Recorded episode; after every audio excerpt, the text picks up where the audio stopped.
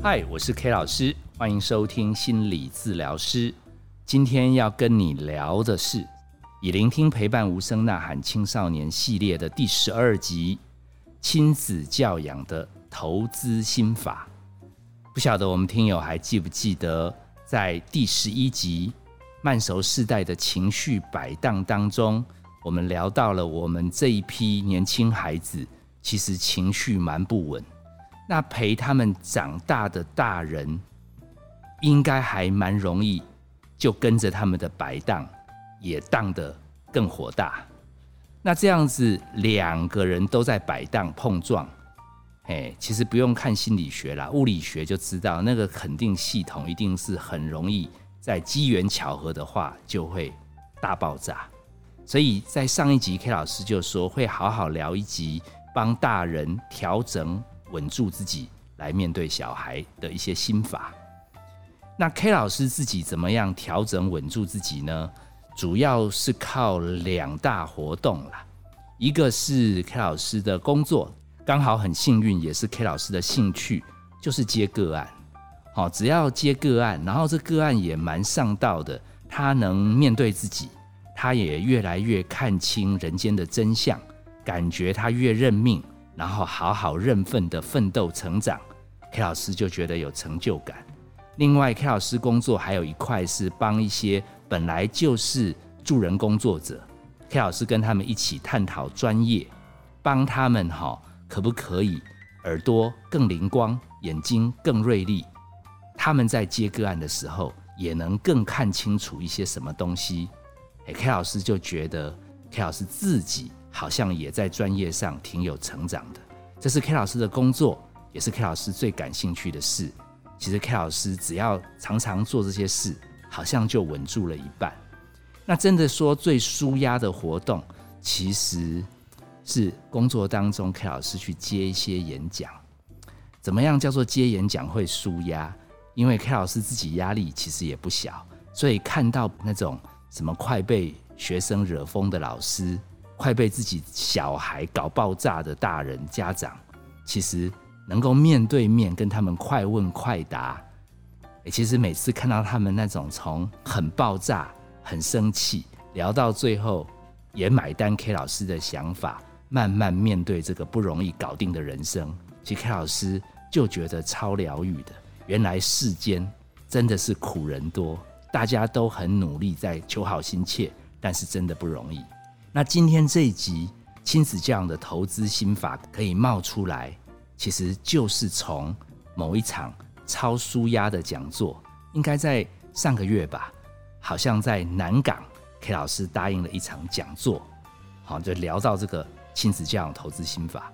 其实很多人会问 K 老师说：“你亲子教养的这个东西，你干嘛一定要扯到投资？”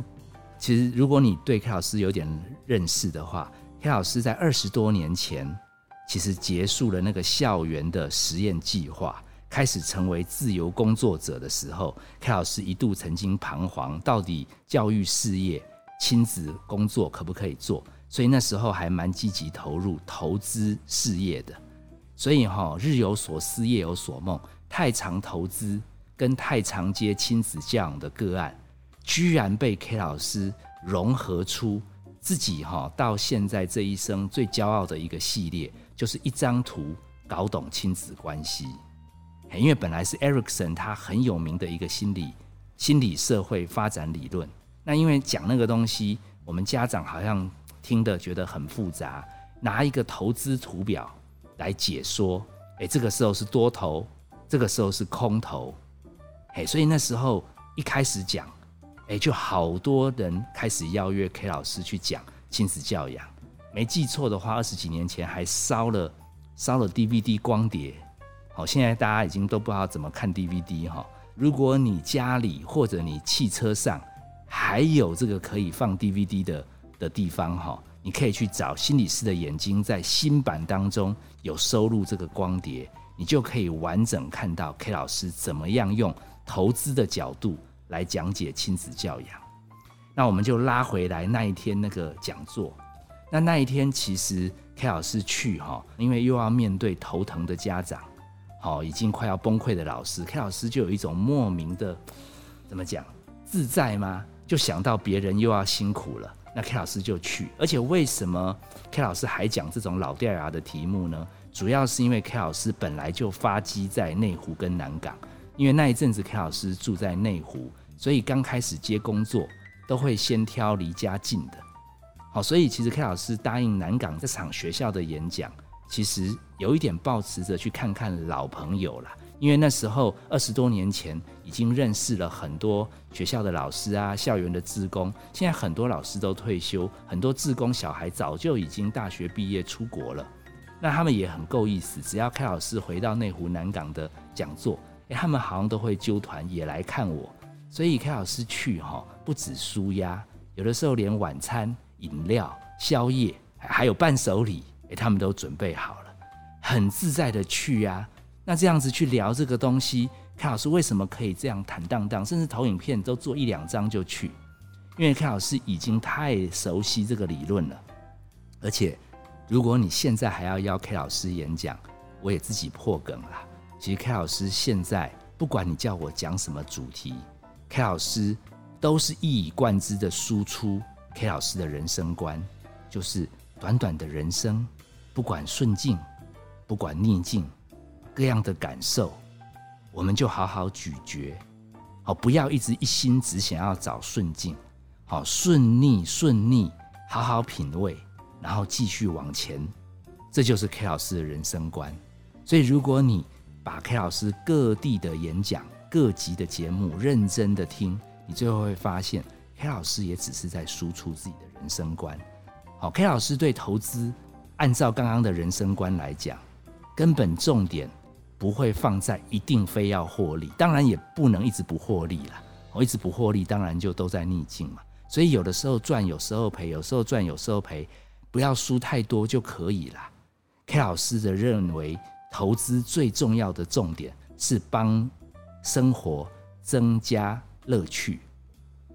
那亲子教养，K 老师的人生观也很一致。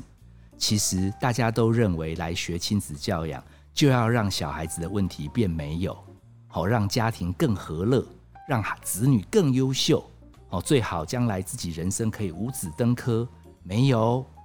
按照刚刚投资不一定都要获利，干嘛学完亲子教养，人生都要圆满？其实学了亲子教养，是更有智慧来看跟亲子过招的种种经历。如果你真的有教养过小孩，你就知道了，小孩能不能成才，真的是未定之数。但是哈，你真的有亲力亲为去顾小孩。你就知道，小孩绝对可以让爸妈尝遍人生百味。我在亲子教养投资心法里面最重要的两个观念，一个叫做资产配置，一个叫做多空趋势。什么叫资产配置？有没有去看到银行人家理财专员带你做说明，都会说来做个测验，看看你是属于哪一类型的投资人，好，我们来决定你资产是要保守的多一点。还是冒险的多一点，所以第一个这个大观念，资产配置，K 老师提到的是，每一对爸爸妈妈，你都要了解你是什么属性，还有你的队友是属于什么属性，不要去做一些决定是跟自己跟队友属性不同的冒险。好，你了解自己，知己知彼，至少可以立于不败。第二个，什么叫做多空趋势？就是你要了解大环境，了解你要投资的标的，也就是你的小孩，他现在是跟你的关系是多头，还是已经转空头，还是这个时候可以进场，还是这个时候要赶快退场？好，所以你如果能对自己属性了解，你资产配置大概就会有一个很好的比例，然后按照多空趋势，你可以调整你比例的。哪一个部分加重，哪一个部分减少？有兴趣的话，真的建议你们去找 DVD。我后来衍生出来，因为这个讲的太太受欢迎了，结果就有出版社找我说，可不可以顺着这个 DVD 再写一本书？好，大家应该知道，如果你对 K 老师蛮熟的话其实 K 老师的代表作叫做《小心肝变大暴龙》，其实本来是想要抱持着亲子教养的投资心法这个题目，结果出版社说，如果你要出这个题目，卖不了几本。小心肝变大暴龙比较逗趣，可以把家长的心酸点到，嘿，比较会有市场，嘿，所以现在没有人可以控制我自己节目要用什么题目啊，这除了扩少以外，所以我这个题目哈，亲子教养投心法，我是我的初衷啦。我这个初衷是什么？我列出那个多空走势图，简单讲，其实就是分成多头、空头，还有底部再回春三部分，多头。空头底部再回春，那这个三个三个阶段呢，刚好可以让为人父母者有养小孩经验的人学到三门功课。在多头的时候要练身体，因为多头的时候常常要照顾小孩，小孩从小 baby 到幼稚园到进国小，爸爸妈妈，哎，就算他跟你翻脸。隔没几小时又来妈妈、爸爸，哦啊，这么可爱的天使，什么三不五时晚上不睡觉，什么白天缠着你要带他去动物园，好学校一下子作业没有交，又要叫你去送作业本，体力重不重要？所以多头的时候记得要练身体，记得要允许自己有的时候跟你的队友换手。不要全包，虽然队友做的很烂，可是换手可以保存自己的体力。还有，趁着这个多头多拍照。小朋友在小时候最可爱，也最给拍。等到什么时候进空头，在我书里面，在我 DVD 里面强调的是身高接近妈妈爸爸的肩膀的时候。哦，有人说房价贵的地方，听说过肚脐眼就有点难搞。哦，你自己看你住什么地段，反正至少靠近肩膀以后，就在投资学上，我们这个叫做头，快要翻空了。好，简单讲就是进入青春期以后，就是大空头、长空。这门课让你学到什么东西呢？学到有事没事不要一直盯着小孩看。哦，他很小的时候多陪他，体力差赶快去锻炼一下。第二门课，只要你带过小孩，你就知道，其实你修养真的没有很好。有青少年过招经验，绝对可以证明你脾气也不好，因为他们很有本事，几乎每一天他们那个嘴脸就是可以惹火你，跟他们对话几乎就会让你抓狂。好，所以第二门课就是在磨心性，已经不用让你那么操体能，然后你心情会很爆炸。这个时候可以把以前照的照片拿出来划一划，其实还蛮可爱的。那些过去都是真的，而且这个超过你肩膀，要一直到它停止长高，甚至搬到外面去住以后，你的脾气、你的血压。才会比较稳定，因为眼不见为净。啊，有的人会说，第二门课就不要管小孩吗？如果你去看我们的 DVD，看我们的书，你就会发现，哎，三餐的提供、零用钱的供应，好，还有帮他找他信任的贵人来陪他面对不容易的人生，这是三件父母亲能做的事。第三门课就是他已经在远方。你不常遇到他，然后那时候你的人生职涯也到一个瓶颈，好，甚至更年期也过完了，本来就想跟你的猪队友测一测，哦，好好去云游四海，好好去找你当初的初恋，哇，结果发现时不我与，人生虚空，报税的季节又到了，啊，合并申报比较便宜，就将就吧，嘿，所以没有小孩以后。其实空巢期会让你在灵性上进行一个很深的反思，因为很多人的生命这辈子跟他父母纠缠，跟他老师纠缠，跟他闺蜜纠缠，跟他妈吉变成好朋友，跟他的另一半结婚，跟他的子女奉献，终于到可以退休、可以养生的时候，才发觉，哇，原来不知道自己要怎么安排人生。哇，偏偏现在又高龄化，所以想走也没那么容易，而且身体又有的时候会酸痛，会有什么什么什么生病，还会老化，照镜子也没那么好看。所以这个灵性的修炼很重要。好，法会啊，教会啊，什么狮子会啊，多参加，不然有的时候你就会变独居老人。那什么时候跟子女关系会回春？也就是你的小孩。当他也有小孩以后，他会托你帮忙顾，嘿嘿，看着第三代整第二代，然后第一代站在第三代这边，让第二代觉得左右为难，看他左支右绌，而且从投资学的角度，其实扫墓这是每一个人将来都要经历的事，被人扫墓也等在后面嘛。那投资孙子孙女。只要买乖乖，只要给他玩手机，他会帮你扫墓很多年呢。所以绝对要后代第三代，好，而且第三代后来跟第二代吵架的时候，就算你已经往生，他就会跑到公园，好，跑到外面的操场，对着天空说：“阿妈、阿公，你伫多位？哦，今嘛拢无人伫听话啦。好，你的灵如果还在空气中。”就感应到哇，学这个亲子这样的投资心法太一本万利了。好，讲这么多，其实不是今天最重要的部分。这个你看 DVD 就有啊，这个你去找小心肝变大暴龙就有啊。那为什么一定要做这一集呢？是因为那一天在南港那一场有一个很妙的开场，少府组的社工在开场的时候讲故事。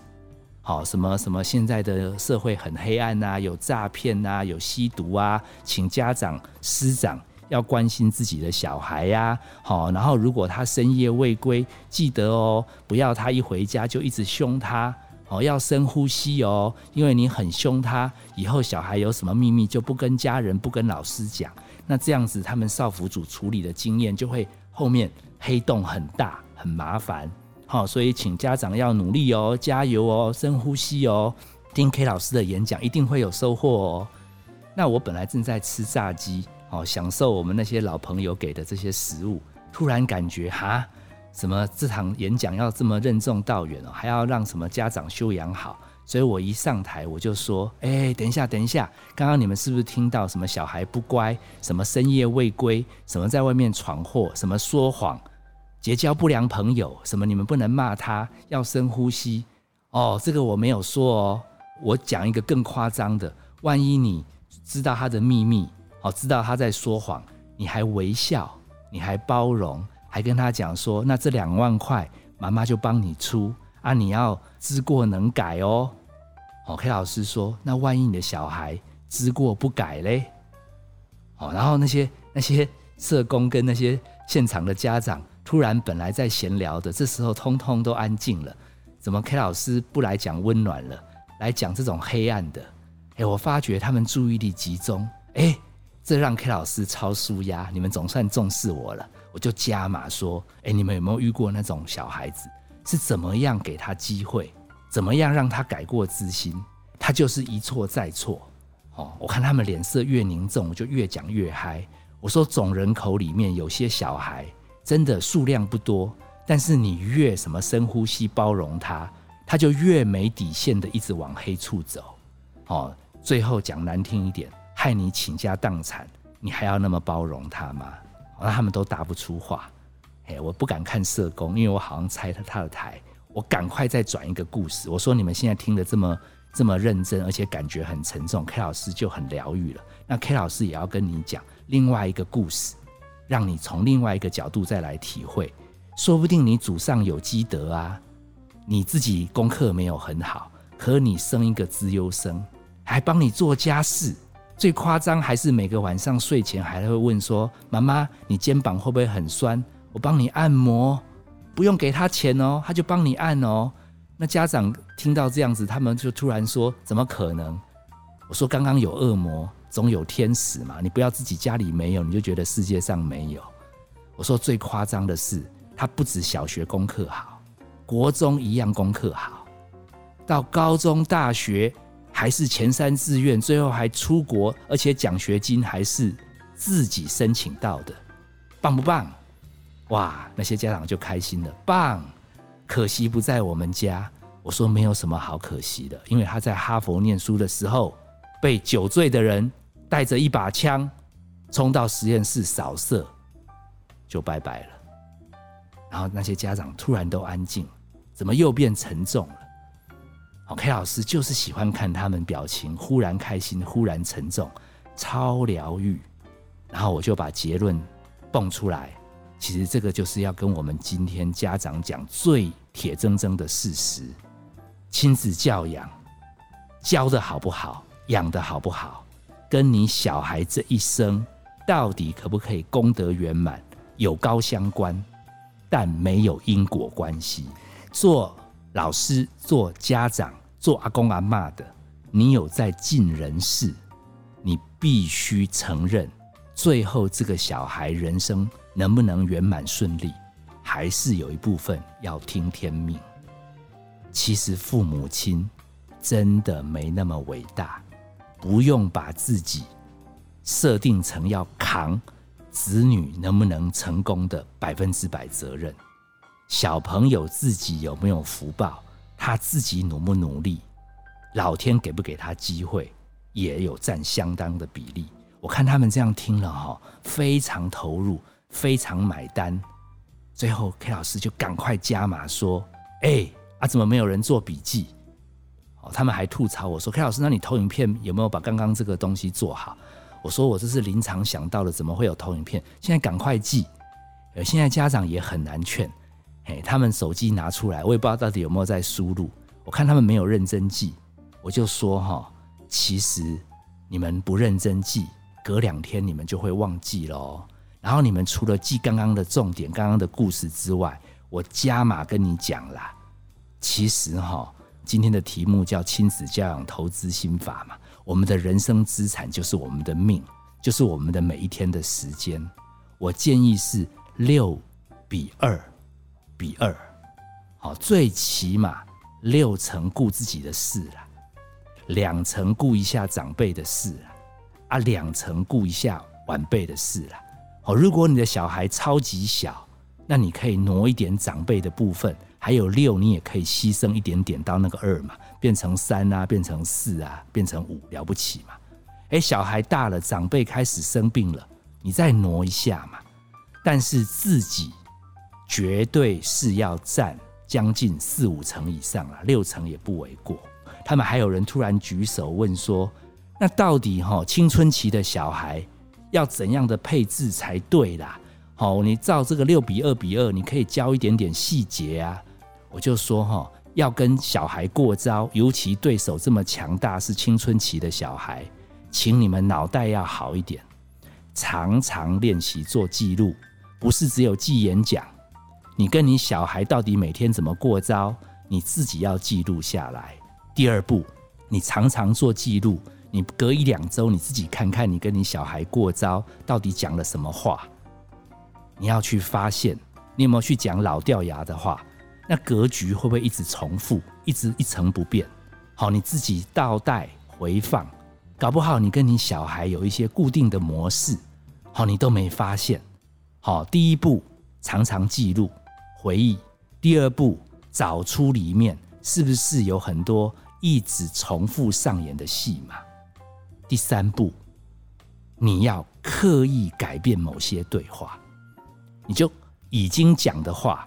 故意换方式讲，好，已经出现的口气表情，故意换别的口气表情，好，那家长写着写着，突然又追问一句，这样有一点抽象，可以更具体一点吗？OK，老师说你这么认真，你只要有记录，我就继续讲。你是不是每天他一回来，你就问他这个，问他那个？他说对呀。我说这就重复啦。他说所以嘞，所以你可不可以不要用问句跟他聊天？他不用问句，他又不聊，怎么聊？啊，你自己想想看，你小孩爱聊什么啊？是 NBA 吗？是电动玩具吗？好，是最近发生的什么事件吗？跟他闲聊一些国中生、高中生爱聊的嘛。不要一直问他你今天过怎样，功课有没有写嘛？他说还有吗？我说比重六成都要顾自己的事，他又进入青春期，你该跟他闲聊的聊完，你就在他附近忙你的事嘛。